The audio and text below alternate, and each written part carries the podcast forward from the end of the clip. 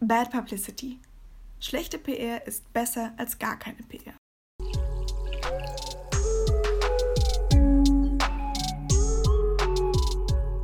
Die Korken knallen, der Prosecco fließt. PR hat die unterschiedlichsten Aromen. Wir gießen euch ein Glas Mythen ein und blicken genau aufs Etikett. Prosecco. Eure Brause für die Ohren. Hallo, ich bin Marie-Louise. Und mein Name ist Sarah und wir beide studieren PR an der Hochschule der Medien in Stuttgart. Herzlich willkommen zu einer neuen Folge von Prosecco. Heute geht es bei uns um den Mythos Bad Publicity.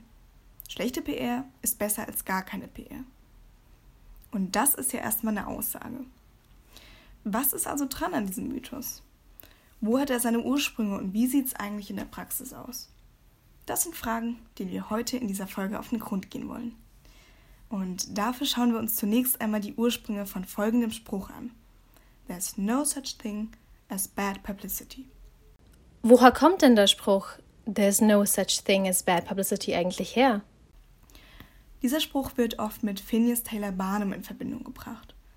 Barnum wurde im Jahr 1810 geboren und war ein amerikanischer Showman und Zirkuspionier. Seine Geschichte wird sogar unter anderem in dem Hollywood-Film The Greatest Showman aufgegriffen, den ihr vielleicht kennt. Barnum war ein Meister der Publicity Stunts und er verstand es, gezielt Schlagzeilen zu machen und die öffentliche Aufmerksamkeit dadurch und durch die Berichterstattung in den Medien auf sich zu ziehen, sowohl durch Paid als auch durch Owned Media. Paid Media ist gekaufte Werbung und bei Owned Media handelt es sich um eigene Kanäle, die man bespielt. Heutzutage wären das zum Beispiel Website, Blogs oder Social Media Kanäle einer Organisation. Im 19. Jahrhundert sah das natürlich anders aus. Die Begriffe Paid und Owned Media gibt es auch eigentlich erst seit diesem Jahrtausend. Barnum war seiner Zeit also ziemlich voraus. Er hat früh die Bedeutung der Medienberichterstattung erkannt. Zum Beispiel hat er 1853 die erste illustrierte Zeitung gegründet und er vertrat die Meinung, so sagt man es ihm nach, there is no bad publicity. Sprich, Aufmerksamkeit um jeden Preis. Ja, diese Aussage hat es echt in sich.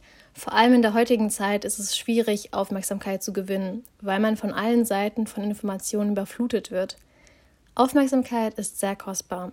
Ich finde es auch sehr interessant, wie der Begriff Aufmerksamkeit in verschiedenen Sprachen verwendet wird. Auf Deutsch schenkt man Aufmerksamkeit, denn sie ist ja eigentlich sowas wie ein Geschenk. Auf Englisch kauft man Aufmerksamkeit, weil sie wertvoll ist.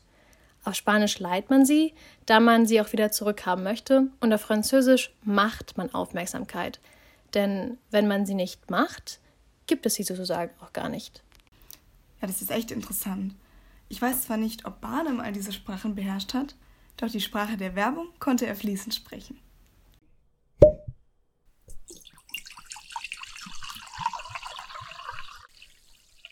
Aber es ist natürlich immer besser, PR zu machen, als gar nichts zu machen. Ob die dann gut oder schlecht wird, das bleibt ja dann dahingestellt.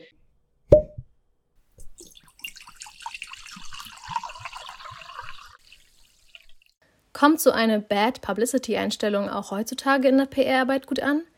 Das erfahren wir im Gespräch mit Katrin Möllers. Sie ist Geschäftsführerin der Stuttgarter PR- und Eventagentur Ansel und Möllers und blickt auf über 20 Jahre PR-Erfahrung zurück.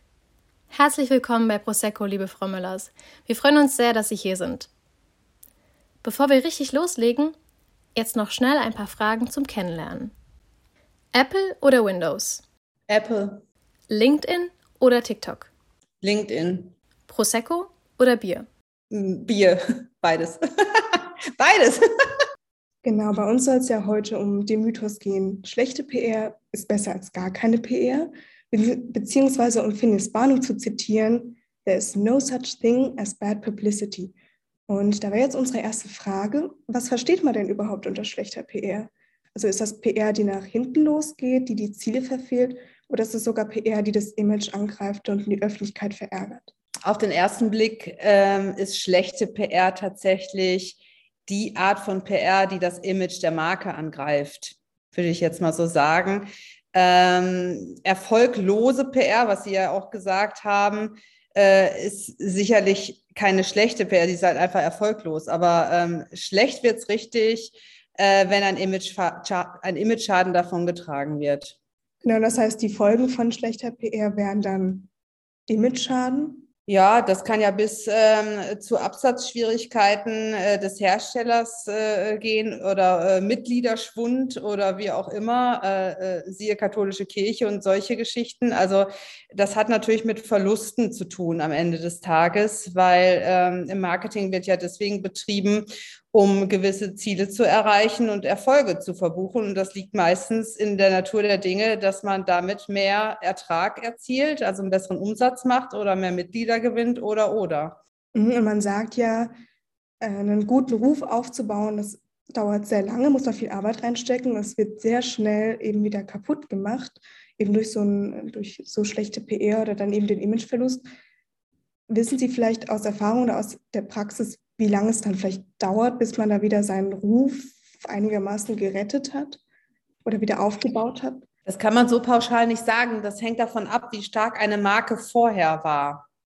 Also Sie sehen das ja am Beispiel VW. Also äh, die haben ja überhaupt keine Verluste praktisch in ihren Absatzzahlen, ne? obwohl äh, die Marke natürlich schon beschädigt wurde durch den Dieselgate, äh, ähm, aber trotzdem ähm, ist die, die, die Stärke der Marke ungebrochen. Wäre es dann besser, keine PR zu machen als schlechte PR oder kann man das nicht so einfach sagen? Das kann man deswegen nicht so einfach sagen, weil man die Entscheidung ja nicht hat. Man weiß, man, man tritt ja immer an, um eine gute PR zu machen und nicht um eine schlechte zu machen. Also das ist natürlich jetzt die Fragestellung. Ähm, ich trete ja nicht an, um irgendeine PR zu machen, sondern tatsächlich, man ist ja immer guten Willens, ne? wenn man äh, praktisch antritt, PR zu machen. Und dann hängt natürlich immer der Erfolg da auch mit zusammen. Aber es ist natürlich immer besser, PR zu machen, als gar nichts zu machen. Ob die dann gut oder schlecht wird, das bleibt ja dann dahingestellt. Ja, das stimmt. Man kann das eigentlich immer erst später, das sieht man eigentlich immer erst hinten raus dann mit dem Outcome. Gab es bei Ihnen schon mal einen Fall, auch aus der Praxis, bei dem man die PR oder den oder zunächst als schlecht bezeichnen könnte, weil die Maßnahmen nach hinten losgegangen sind? Ähm, dass uns mal richtig was auf die Füße gefallen ist, äh, kann man jetzt so nicht sagen. Also wenn wir PR jetzt grob, das ist schon die Frage stellen, wie, wie, wie definiert man PR? Ne? Sprechen wir dann von Pressearbeit?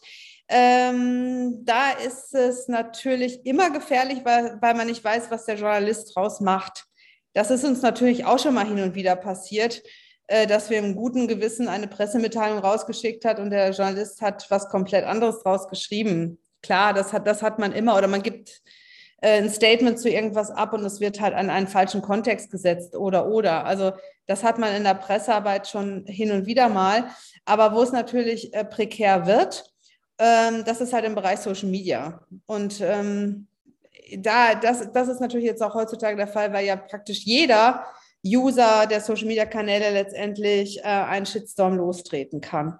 Und natürlich äh, haben diejenigen, die viel im Social Media unterwegs sind, natürlich auch eine ganz, ganz große Chance, hier schlechte PR zu kriegen. Das ist ganz klar. Also ich habe tatsächlich auch ein Beispiel, über das wir in den Vorlesungen viel gesprochen haben. Ich weiß nicht, ob Ihnen Smoothie-Marke True Fruits etwas sagt aus Berlin. Die polarisieren ja sehr durch ihre Social Media PR, Social Media Marketing, durch durchaus provokante ähm, durch, durch durchaus provokante ja, Claims. Und ähm, da könnte man durchaus sagen, wäre es jetzt besser gewesen, das nicht zu machen, weil große Shitstorms dann hinterhergezogen wurden. Ich habe aber das Gefühl, dass es auch teilweise einen positiven Outcome hat. Man verkraut natürlich auch gewisse Menschen, die dann sagen, ich kaufe nie wieder bei euch, ich finde es furchtbar, was ihr macht. Aber ich denke, man festigt auch eine gewisse Fanbase dadurch. Ja, natürlich. Also wer praktisch sich entscheidet, ähm, äh, solche Inhalte auszuspielen, der läuft natürlich Gefahr oder nimmt das halt willentlich in Kauf, dass es halt dann auch Shitstorms gibt. Es ist immer jemand dagegen. Also das, das auf jeden Fall. Also der nimmt das in Kauf. Positionierung der Marke ist deswegen halt so viel wichtiger, weil die wollen halt einfach auch ähm, Attribute wie frech, provokativ und irgendwie andersdenkend und was weiß ich, der Underdog unter der, dann, dann ist das so. Also dann nimmt man das in Kauf und dann geht auch mal richtig mal was nach hinten los. Also wir haben jetzt das Beispiel, dass wir, also wo, wo es uns täglich natürlich immer mal wieder erwischt, ähm, ist bei Bewegt. Das ist die Mobilitätsmarke des Verkehrsministeriums, da geht es um den öffentlichen Nahverkehr. Das ist ja prädestiniert. Ja, also wir haben immer irgendwas. Also irgendjemand hat immer irgendwie was zu meckern. Also das ist ganz klar. Ähm, und ähm, da gehen wir natürlich dann auch jedes Mal proaktiv damit um und versuchen tatsächlich auch negative Beispiele ins Positive zu kehren. Also das, das versuchen wir dann natürlich und äh, auch die, die Community, Community dann zu beschwichtigen und, und, und. Ähm, und da braucht man halt so ein gewisses Fingerspitzengefühl. Aber äh, wir sind ja auch eine, also bewegt versucht, sehr verträglich zu kommunizieren. Ähm, anders als jetzt beispielsweise ein, ein, Mitbewerber ähm, BV, BVG in, ähm, in Berlin, also die Berliner äh, Verkehrsbetriebe, die sich ganz klar auf die Fahnen geschrieben haben, sie wollen provozieren. Und sie nehmen auch praktisch ähm, äh, Community-Inhalte, also äh, Dinge, die die User halt praktisch ins Netz spielen, auf und äh, posten diese und gehen in Interaktion. Und das sind manchmal so richtig provokative Sachen. Und die Fanbase, die liebt die halt dafür. Ja, weil das halt einfach manchmal so richtig, richtig rotzfrech ist. Und ähm, die liebt die nicht nur dafür, die befeuern das sogar, indem die halt selber dann halt auch so, so Posts rein, reinspielen, in der Hoffnung, äh, dass die Redaktion das aufnimmt und auch wieder zurückspielt. Also das ist so ein richtiges Ping-Pong und da geht es tatsächlich darum, wer ist wirklich der, äh, der, der frechste, provokanteste Post. Das heißt, kann man aber von No-Gos in der Kommunikation sprechen, dass man sagt, irgendwo setzt man schon die Grenze, was Aufmerksamkeitsgewinnung und PR-Maßnahmen angeht? Ja, absolut. Also äh, natürlich, wenn's, äh, wenn, wenn es um beleidigende Inhalte geht, äh, äh, rassistischer Art äh, in Sachen Gleichberechtigung und, und, und. Also das es geht alles gar nicht politisch. Überhaupt, wenn man jemanden angreift, ähm, oder Stellung bezieht ähm, zu der einen oder anderen Gruppe, die, die negativ ist, ist, ist ganz klar. Man muss natürlich einfach versuchen, ähm, einen gewissen Witz zu kreieren, ähm, bei dem sich niemand auf die Füße getreten fühlt, äh, also auf Kosten anderer. Bei uns ist es so, dass wir halt einfach versuchen, einen intelligenten Witz, also wo man auch vielleicht so ein bisschen nachdenken muss und der nicht auf den ersten Blick erkennbar ist, dann auch auszuspielen. Genau, weil wenn man nochmal zurück zu dem Mythos geht und zu den historischen Ursprüngen, dass man ja wirklich sagt, das ist Phineas Barnum, diesem großen Entertainer zuzuschreiben, dieses Zitat, er hat ja im Grunde gesagt, ähm, Regeln oder ja, eigene Regeln habe ich gar nicht, Hauptsache Aufmerksamkeit und wenn das an der hinten losgeht, ist es egal. Aber dass man heutzutage auch wirklich in der Praxis sagt, das können wir natürlich nicht so sagen. Dass wir da auf Teufel komm raus versuchen, irgendwie große Aufmerksamkeit zu erreichen, weil das eben auch nach hinten losgehen kann. Absolut. Also ich glaube, so, so arbeitet ein ernstzunehmender Kommunikator auf gar keinen Fall. Im Gegenteil. Also noch nie war die Kommunikation so strategisch wie heute.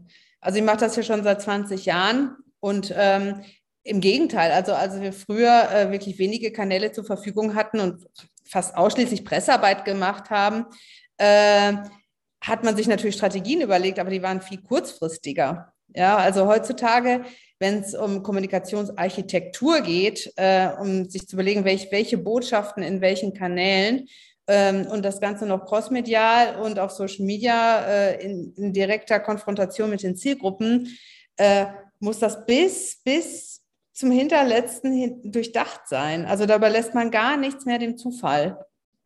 Und je nachdem, mit welchem Produkt, mit welcher Marke, mit welcher Person es, man es auch zu tun hat, ähm, dann ist es halt einfach nochmal doppelt schwierig. Ja, also jetzt wir gerade Beispiel bewegt, äh, wir sind halt auch der Politik verpflichtet. Also da kann man halt natürlich auch ganz viele Inhalte gar nicht ausspielen ähm, und möchte sich da auch nicht aufs politische Glatteis äh, bringen. Also die Strategie ist absolut notwendig. Aber egal, welcher Kunde das jetzt hier bei uns ist, wir nehmen das alle gleichermaßen ernst. Ähm, ob das jetzt in B2B oder B2C, das ist ganz egal. Die Strategie ist dermaßen wichtig. Und zu sagen, ich, ich, ich produziere mich, ich spiele irgendwas aus, Hauptsache es ist überhaupt irgendwie was gesagt, das hat heutzutage überhaupt keine Gültigkeit mehr. Man sieht es höchstens, äh, wenn ich das noch nachschieben darf, oft mal bei Einzelpersonen, ne? Also die halt praktisch für sich selber sprechen. Also Beispiel jetzt Will Smith oder so bei der Hollywood, äh, bei der Oscarverleihung. Also solche Geschichten halt einfach, wo, wo es wirklich um Aufmerksamkeit geht am Ende des Tages. Ne? Ich mache irgendwie was, Hauptsache ich kriege Aufmerksamkeit. ist tatsächlich, also würde ich jetzt mal sagen, tatsächlich irgendwo äh, an eine einzelne Person gebunden. Was halten Sie denn von Marken oder Unternehmen, die Skandale aktiv kreieren, um Aufmerksamkeit zu generieren? Würden Sie sowas überhaupt als gute bzw. erfolgreiche PR bezeichnen? Ähm, nein, natürlich nicht. Also ich habe ich hab das ja schon gesagt, also alles, was die Marke äh, schädigen kann, würde ich auf gar keinen Fall als gute PR bezeichnen ähm, ich sag mal so, wenn man halt äh, Skandale kreiert, mir fällt jetzt aber wirklich kein aktuelles Beispiel an. Ich könnte mir halt einfach vorstellen, wenn man ein Start-up ist, ja, und gar keine andere Chance hat, irgendwie die Aufmerksamkeit auf sich zu ziehen, da mal praktisch einen loszulassen, der polarisiert, ja. Also es muss ja nicht, manch, manche Kommunikationsinhalte sind ja auch nicht immer grundsätzlich gut oder schlecht, sondern die polarisieren dann einfach. Das, das fände ich dann schon sehr mutig und das kann man versuchen, ja. Ähm, aber dass man sagt, okay, ich, äh, ich mache das wissentlich, dass ich äh, jetzt schlechte PR provoziere und einen Skandal zu haben, ich weiß nicht, ob das schon mal jemandem gut getan hat. Haben Sie denn ein Beispiel dafür, also äh, wo das wissentlich ähm, praktisch auch initiiert wurde? Ich erinnere mich an das Beispiel mit InScope 21, falls Sie ihn kennen, den YouTuber mit, ich glaube, ich glaube sogar Millionen von Followern, der ein Publicity-Gag mit einer anderen Firma gelauncht hat, wo er in der Story so getan hat, als würde er einen Delfin essen. Und äh, da ging es wirklich um richtig viel Aufmerksamkeit. Das äh, hat auch definitiv funktioniert. Das schlug Wellen wie sonst was. Aber der Shitstorm wurde auch so heftig, dass er das frühzeitig abgebrochen hat und eben aufgelöst hat. Stimmt. Aber wer das natürlich auch großartig macht, äh, ist ja, sind ja so Organisationen wie PETA, ne? Fällt mir nämlich gerade ein. Tatsächlich, also wie mit dem Delfinessen, aber da gibt es ja auch Aktionen, ne, die äh, nackt im Pelz rumlaufen und, und, und. Ne? Also die natürlich auf die Missstände äh, aufmerksam machen wollen. Aber das ist ja eine andere Intention dahinter auch.